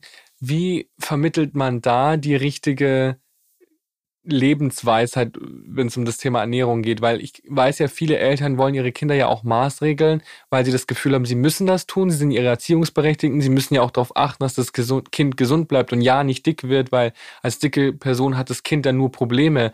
Ähm, man, ich verstehe, dass es das für Eltern mhm. nicht einfach ist, das zu managen. Wie machst du das? Oh, ich kriege so viele Nachrichten dazu immer. Es ist unglaublich, wie viele Eltern wirklich denken, genau was du gerade gesagt hast, die müssen ihr Kind davor bewahren. Ich hatte so einen vierseitigen handgeschriebenen Brief von einem Vater, der mir eben genau das geschrieben hat, ja, meine Tochter ist dick und ähm, das ist doch gefährlich. Und ähm, ich habe ihm dann auch zurückgeschrieben, meinte, aber warum, was hast, was hast du denn für, also deine, du siehst doch deine Tochter und sie, du siehst, wie sie aufwächst und du siehst, dass es ihr gut geht. Und es gibt einfach Menschen in dicken Körpern. Es gibt einfach Kinder, die haben einen, einen Durchschnitt, also einen dickeren Körper als andere. Und ähm, bei mir war klar aus meiner Geschichte, dass ich ja sehr früh gemaßregelt wurde, mir immer wieder gesagt wurde, auch ehrlich gesagt im Unterschied zu meinen beiden Brüdern, die jünger sind, die konnten alles machen, was sie wollen, die konnten auch alles essen. Bei mir wurde da sehr, sehr doll drauf geachtet als Mädchen. Ähm, bei uns gibt es keine Regeln. Ich sage auch kein, also wir reden da manchmal drüber, dass es kein Foodshaming gibt, weil manchmal rutsche ich nicht wie viele, also ich rutsche dann manchmal schon so rein oder frag ne, oder sehe halt, dass er eine, was weiß ich, irgendwas gegessen hat. Und ähm, er sagt dann immer, Mama, kein Foodshaming. Und das funktioniert total gut. Und so viele sagen immer das zu mir. Ich hatte das gerade diese Woche auch in einem anderen Interview. Da war die Moderatorin so, nein, man muss aber den Kindern sagen, dass sie das und das nicht essen dürfen. Es ist so, also wenn man jetzt nicht das Kind, wenn man jetzt nicht sieht, dass das Kind jeden Tag vier Flaschen Cola trinkt, mhm. wenn die dann älter sind, klar, kann man vielleicht mal, ne, ist schon wichtig, natürlich darüber zu sprechen. Aber ich habe die Erfahrung gemacht, und es ist jetzt auch nur meine Erfahrung, und ich glaube, das ist auch jedem anders, dass Regeln und Maßregeln und ständig sagen, das darfst du nicht, das macht dick, das ist falsch, dass das macht natürlich die Lust noch viel größer darauf und auch dieses Gefühl, dass wir so viel falsch machen können mit Ernährung. Ich glaube, das ist auch so das, was ich eben wieder lernen musste. So, ich weiß jetzt, mein Körper, der sagt mir, der sagt mir schon, jetzt mit der, natürlich mit dem Hindernis, mit der, dass ich nichts mehr riechen und schmecken kann, ist schwerer jetzt geworden. Aber mein Körper sagt mir schon, was er will. Und das ist ehrlich gesagt nicht wie viele dann immer sagen, ja, aber isst du dann nicht den ganzen Tag nur komische Sachen? So, nein. Warum würde man das machen? Also so dieses. Weil das für jede Person, die, die auf Diät ist, ähm, genau. die Wunschvorstellung genau. ist. Also genau. Ich, ich, ich, in meinem Kopf dachte ich mir, ich bin gerade so abgegriffen und dachte ich mir, okay, wenn ich den ganzen Tag essen würde, was ich will, was würde ich denn essen? Und ich glaube, ich würde tatsächlich nur Scheiße essen. Ja, aber also, was machst du vielleicht, meinst du, ich glaube, was machst du, macht man vielleicht ein, ein, ein paar Tage, dass man dann sich total freut, dass man sich selber diese Erlaubnis gegeben hat. Aber ich habe mir vor ein paar Jahren ja diese Erlaubnis gegeben und ähm, es war voll schwer, dass ich mir dann mal wirklich ein, ich weiß, dass ich mir den allerersten, ähm, was war das hier, Donut gekauft habe. Ich habe sowas noch nie vorher gegessen, noch nicht mal, als ich in Amerika gelebt habe, weil da war ich ja auch schon äh, essgestört.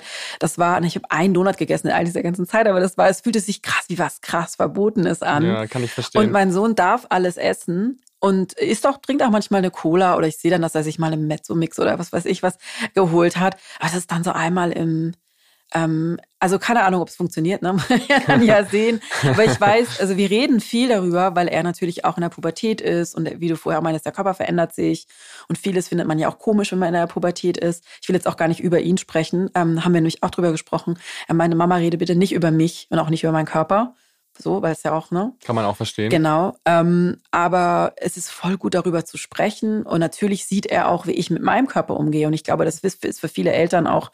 Viele Eltern merken gar nicht, wie schlecht sie über sich reden, wie schlecht sie vielleicht, was sie auch vorleben. Ich kenne das von meinen, von vielen Freundinnen oder Bekannten, die dem Kindern was kochen und selber nur einen Salat essen oder gar nichts essen. Und das sehen natürlich Kinder. Die sehen das, die nehmen das auf. Und fühlen sich automatisch auch geschämt in irgendeiner Form, weil man sagt, okay, ich, ich esse jetzt, aber du nicht, weil, also ist es ja besser, quasi du zu sein. Es ist ja besser, nicht zu essen. Also die sehen halt auch schon alleine dieses System, ne, in dem wir leben. Also dieses, dass das halt Mama, die isst dann halt abends nichts. Mhm. Und dass, dass es anscheinend gut ist. Also oder keine so, Kohlenhydrate und. Ja, oder genau, also so wirklich dieses, also ja, ich versuche wirklich meinem Sohn das so vorzuleben, dass, also er findet es halt eher fast schon ein bisschen zu much, ehrlich gesagt. Also er sagt dann auch, Mama, oh Mama, ja, ich weiß, so, so, ich weiß, dass du das toll findest und dass du dich toll findest und so, aber ähm, ich bin auf jeden Fall schon total froh, dass wir so ein Verhältnis haben, dass wir, weil ich hatte das mit meinen Eltern eben nicht, dass wir darüber reden können, dass er zu mir kommen kann und dass er halt auch fragt und dass er halt auch sagen kann, aber ich finde das blöd. Mhm. Und ich mhm. will nicht, dass mein Körper so aussieht. Ich will, dass er anders aussieht und wir halt darüber reden, warum er das will. Wie war das denn in der Schwangerschaft für dich? Also als dein Körper sich verändert hat, der ist ja dann plötzlich, der ist dann plötzlich groß geworden. Ich stelle mir das für eine essgestörte Person schon schwierig vor. Es war voll schwer. Es war wie, als ich in der Pubertät war, hatte ich auch das Gefühl, dass ich meinem Körper nicht trauen kann, dass er, auf einmal habe ich Busen bekommen. Ich weiß nicht, ich habe richtig doll geweint. Dann weil ich du diesen, Busen bekommen Weil ich? Busen bekommen habe, ja. Ich fand es schrecklich, weil ich das Gefühl hatte, mein Körper macht einfach Sachen, die ich nicht will und die, die Sachen werden größer. Ich habe Busen bekommen, habe ich diesen bescheuerten Busentest gemacht in Bravo oder Mädchen, Bravo Girl war das, wo man den Bleistift unter den Busen klemmt und dann halt sieht quasi, was für einen Busen man hat oder dann kann man halt nachgucken, fällt der Bleistift runter, hat man halt, dann stand da so, herzlichen Glückwunsch, man, du hast einen Traumbusen. Und ich weiß oh noch, ich stand Gott. vor dem Spiegelschrank meiner Eltern mit so einem, so einem hellblauen Teppichboden, so richtig 80s halt, ne? so ein Spiegelschrank, so einem goldenen Bett. Ähm, und ich stand mit diesem Bleistift, war das glaube ich so ein Buntstift und habe halt so erwartungsvoll diesen, diesen Bleistift da runtergeklemmt unter meinem Busen und er ist halt nicht auf den Teppich gefallen. Und dann war halt, dann stand halt, also ich war halt Gruppe drei und dann so, kein Problem. so, das gibt hier Abhilfe. So, du musst quasi einen bestimmten BH tragen, also Push-Up-BH, um halt noch einen schönen, so, ich hatte halt einen Hängebusen, also dann schon, ne, mit 14. ist so. Aber das und ich weiß, so Kategorie Hängebusen, das werde ich nie vergessen. Diese scheiß Zeitschrift, die halt 14-jährigen Mädchen schon sagt. Aber guck mal, das ist doch so verrückt, weil ich mir dann denke, wie, äh, man muss ja nicht im Mindset von 2021 sein, um in den 80ern schon verstanden zu haben, dass das nichts Positives bei ja. Jugendlichen auslöst, wo ich mir auch denke, die Leute, die das gestalten, wie, wie, wie kommen die da drauf, dass das gut ist. Also wie kommt man da drauf, zu, einer 14-Jährigen zu sagen, sie hat Hängebrüste und ihr Busen ist nicht das Ideal? Wie kommt man darauf, sowas zu vermitteln? Das ist doch, das ist doch so toxisch. Vor allem, weil eben bei, ich weiß es wirklich noch, und das ist ja nur echt schon ein paar Jahre her, dass über diesem Nummer eins, also über dem Traumbusen, herzlichen Glückwunsch stand. Und das stand eben, also bei meinem, der dritte Kategorie, ich weiß gar nicht, was die zweite war. Ich ähm, habe auch diese, diese Situation auch im Buch beschrieben, aber ich glaube, da habe ich die zweite auch unterschlagen. Ähm, das war dann eben eine problematische, also es war so was Problematisches, etwas, wo ich mich auch schon wieder anstrengen musste. Mhm. Für mich natürlich eine Bestätigung von außen, dass wirklich mit meinem Körper was nicht stimmt. Dass die das auch schwarz auf weiß sagen und ein paar ich weiß aber, stand dann noch so, auf Seite so und so findet ihr quasi für jeden Busen dann auch den richtigen BH und für, für mich war es dann eben der Push-Up-BH. Hm, natürlich gleich, um so ein Produkt wieder an den Mann zu bringen. Ja. Natürlich. Ich bin mit zwei Mädchen aufgewachsen, die beide als Kinder eigentlich sehr befreit waren. Die waren beide dick und ähm, die eine war dicker als die andere, mhm. aber die waren sehr befreit damit und ich war als äh, Junge auch dick und deswegen hat das natürlich in unserem Leben eine riesige Rolle gespielt. Ich muss kurz aufstoßen. Moment. da, da, da muss ich aufstoßen bei dem Thema. Es hat eine riesige Rolle gespielt, weil wir von allen, alle drei haben vermittelt bekommen, wir müssen uns ändern, mhm. wir müssen abnehmen. Und ähm, ich, bei mir hat sich das Thema dann relativ schnell erledigt, weil ich dann äh, äh, sehr schnell sehr groß mhm. geworden bin und eben dann auch eine Essstörung hatte. Bei den beiden hat sich das nicht so schnell verändert. Und ähm, ich kann mich noch erinnern, dass die eine, die war echt so befreit und so zufrieden mit sich. Die hat sich nie zu dick gefühlt. Und ihre Mutter hat ja immer, ihre Mutter war auch dick und die hat ihr immer gesagt, hey, guck mal, du bist so gut in der Schule und das ist, das ist alles so super. Wenn du jetzt noch abnimmst, dann wäre alles oh perfekt. Oh so, dann wäre alles noch perfekt. Und ich habe so, man hat der Mutter richtig angesehen, die hat es nicht böse gemeint. Die hat es versucht, mhm. die hat versucht, ihre Tochter vor dem Schicksal genau. zu bewahren, das sie hatte. Das war nichts, nichts, was eine böse Intention hatte. Und irgendwann hat die Tochter aber auch, die hat dann die hat immer heimlich geweint, wenn sowas passiert ist, weil sie sich eigentlich total wohlgefühlt hat bis zu dem Zeitpunkt, mhm. wo, ich, wo solche Aussagen auf sie eingeprasselt sind. Und irgendwann hat sie dann ihrer Mutter gesagt, so, hey, nur weil du das mhm. nicht schön bei dir findest, heißt das nicht, dass ich das an mir auch schlimm finde. Ich finde das schön, wie ich aussehe und ich fühle mich total wohl und hör auf, mir da irgendwas mhm. einzureden, weil das ist nicht so. Und das fand ich so mutig damals, weil ich eben gesehen habe, so, sie setzt ihre eigenen Ideale und ich glaube, das müssten viel mehr Menschen tun und es müssen auch viel mehr Menschen ermutigen, dass man seinen eigenen Weg geht und seine eigenen Ideale findet, auch wenn es manchmal schwierig ist. Die andere hat eine auch sehr interessante Geschichte. Und zwar war die dick. Die war dick und die war lange dick und die war eine Naturgewalt. Ich habe noch mhm. nie eine Person gesehen, die so eine krasse Attitude hatte, die so viel Selbstbewusstsein hatte und so viel Selbstwertgefühl ausgestrahlt hat wie sie. Und dann hat sie abgenommen und plötzlich kam so eine Realisierung und zwar meinte sie, dass sie fand es gar nicht so schlimm, dick zu sein. Sie hat immer gedacht, sie muss vielleicht irgendwann abnehmen, aber es war keine Priorität. Und dann war sie in dem Moment angekommen, wo sie abgenommen hat. Und dann war sie plötzlich schlanker. Und dann hat sie gemerkt, wie schlecht sie eigentlich vorher behandelt wurde. Mhm. Und sie meinte, sie fand das nicht schlimm, als sie dick war. Aber als sie plötzlich schlank war und gesehen hat, wow, wildfremde Männer machen mir die Tür auf. Mir wird, ich werde gefragt, ob man mir was abnehmen kann, wenn ich irgendwie eine Kiste im Büro trage. Ähm, oder äh, wie einfach andere Menschen plötzlich in ihr einen besseren Menschen gesehen haben, nur weil sie abgenommen hat. Das war für sie so eine krasse, so ein krasser Reality-Check, der sie eigentlich trauriger gemacht hat, als, äh, als sie es davor jemals war. Ja, das ist auch wirklich, ähm, wir gehen mit Menschen, die dick sind, nicht gut um. Also alleine, wenn man sich mal anschaut, wie wir sie angucken oder was für Möglichkeiten es gibt. Ähm, ja, alleine wenn mit dicke Menschen irgendwo hinwollen oder fliegen wollen oder durch äh, sich durch die enge dick, äh, Gänge quetschen müssen, was da für blöde Sprüche fallen. Das ist, ich habe das immer wieder gehört, auch in, äh, ja, in den letzten Jahren. Das ist ist auch traumatisch. es ist traumatisch. Und es ist extrem, also das ist ja eben auch genau das, ne, dass viele Menschen, die, ich bin ja so am unteren Ende des Spektrums von dick fett so mhm. und ähm, ähm, andere Menschen haben da eben ganz andere, mit an, ganz anderen Stigmatisierungen und ähm, ja auch Sachen zu kämpfen, die sie täglich erleben.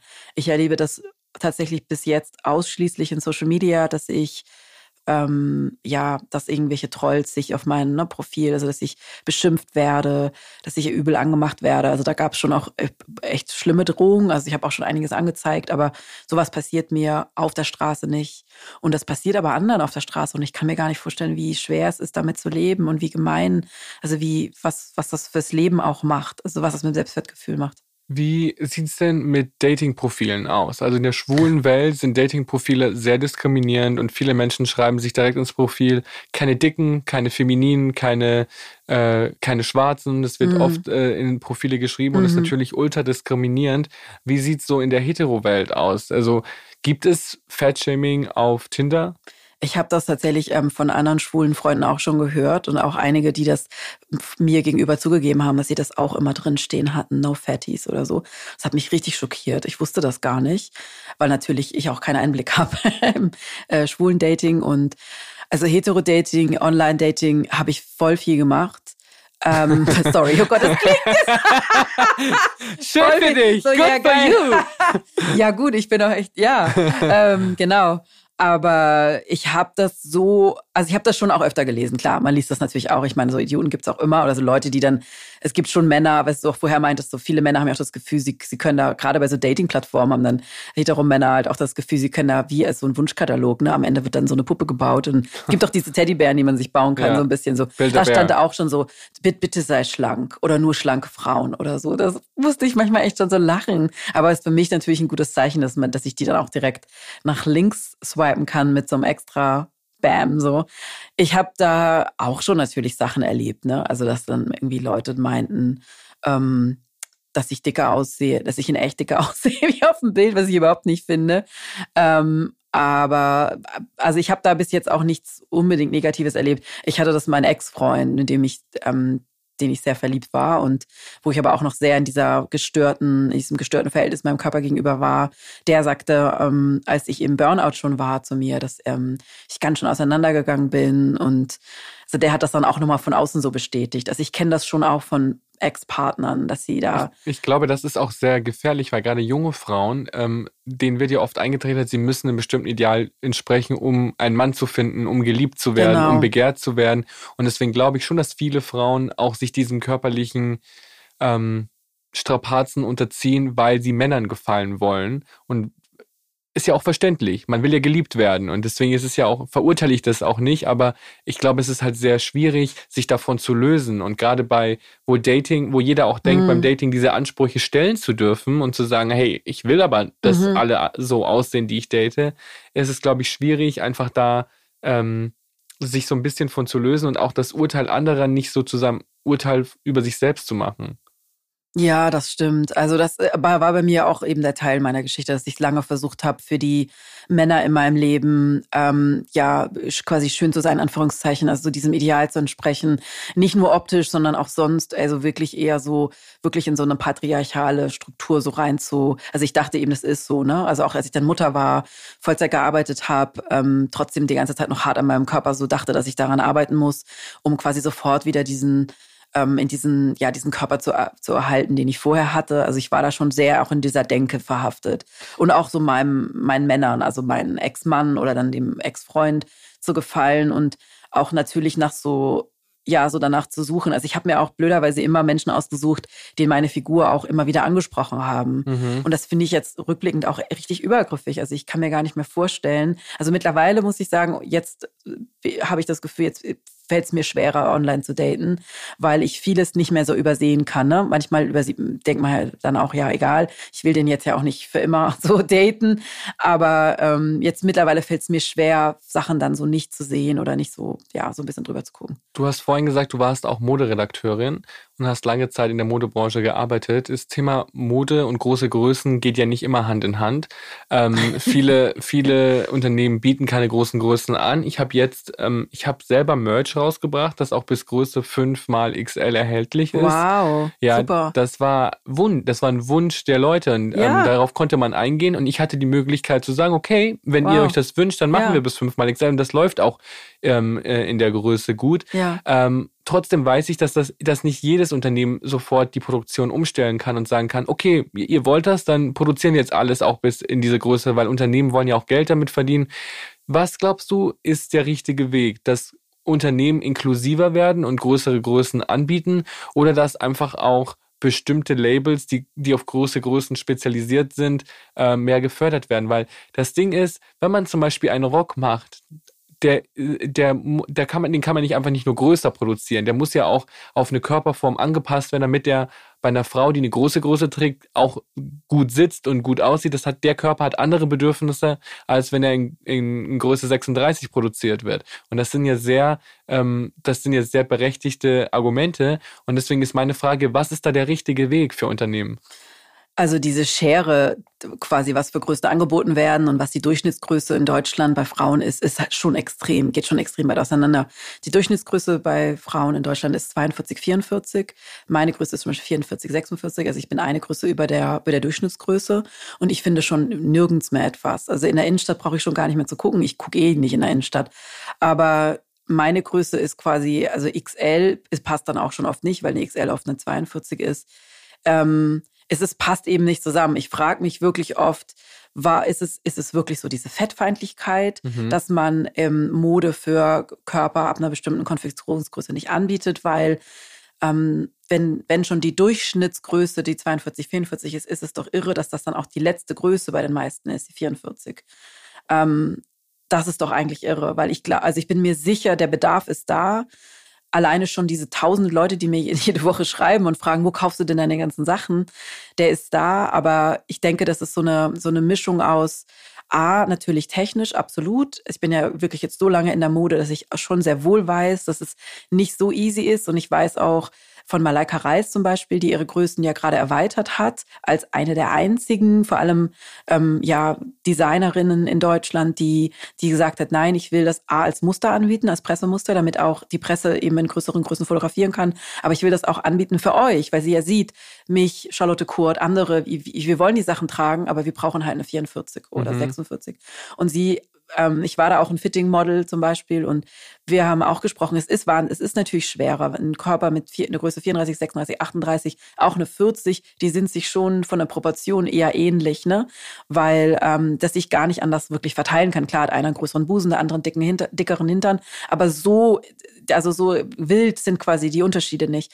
Wenn natürlich jetzt einer mit einer Größe 52 oder 54, da ist der Unterschied natürlich viel größer und die Proportionen sind anders und verteilen sich anders und es ist einfach mit einem viel größeren, man muss da schon ein bisschen mehr ähm, ja rein investieren an ja, an, an Fitting-Models, an vielleicht die Schnitte leicht verändern. Aber es geht. Es gibt ja, mhm. das Verrückte ist ja, in Deutschland ist es, ähm, ist es wirklich noch nicht mal im Start, äh, quasi im Startmodus, ähm, dass, dass viele große, also ich meine jetzt wirklich große Modelabels, ne, ähm, in den USA oder in UK ist das, gibt es viele Labels, die von 0 bis, ich glaube, 60 die einen anbieten, ähm, wo die einfach alle Größen anbieten. Und das gibt es bei uns noch überhaupt nicht. Und ich glaube, in Deutschland ist so dieses Schubladendenken noch ähm, wirklich viel größer als in anderen Ländern. Vielleicht auch diese Angst auch so, ne? Nee, können wir jetzt nicht machen für dicke Leute. Das ist doch, sieht doch scheiße aus. Oder das wollen die eh nicht tragen. Das höre ich übrigens ganz oft von Modelabels, weil ich die Kritik ja mittlerweile sehr laut äußere. Mhm. Vor kurzem auch einen ganzen seitigen ähm, Beitrag hatte im Tagesspiegel dazu. Ähm, und ich komme ja aus der Mode, ne? Also mir wird dann schon auch zugehört, aber viele sagen dann so, ja, so die dicken Leute werden ja alle noch in eine Schublade gesteckt, so, die wollen doch gar nicht rosa mit pinken, äh, rosa mit gelben Punkten tragen oder so. Das, ja, Quatsch, das ist Quatsch. Das, das denkt, trägt das, ja noch mehr auf, würden mehr dann auf, argumentieren. Das, das, genau, kommt mehr, noch mehr Aufmerksamkeit. Ja, warum sollen denn dicke Leute nicht mit einer riesigen, geilen, fetten Schleife auf dem, auf dem, auf dem Arsch rumlaufen dürfen, so, mhm. ne? Ich meine, den Hintern sieht man sowieso schon. Also dann kann er doch auch noch mit einer fetten Schleife, so, sag ich auch noch, also so wirklich einer großen, sichtbaren Schleife oder wieso gibt es diese bunten Stoffe nicht? Und ich habe mittlerweile fast das Gefühl, wir alle, also äh, Menschen, die auch in größeren Körper leben, wir rollen das fällt so ein bisschen von hinten auf, weil die Modeindustrie, vor allem eben in Deutschland, ist extrem träge. Ähm, da kommen keine Innovationen, kein, auch kein Mut, mal zu sagen, okay, wir machen das jetzt einfach mal in, in ein paar Größen größer und gucken, was passiert, weil wir haben die Kohle. Ähm, und zeigen das dann auch. Also das Kleid, was ich auf dem Cover von dem Buch trage, was jetzt natürlich niemand sehen kann, außer du.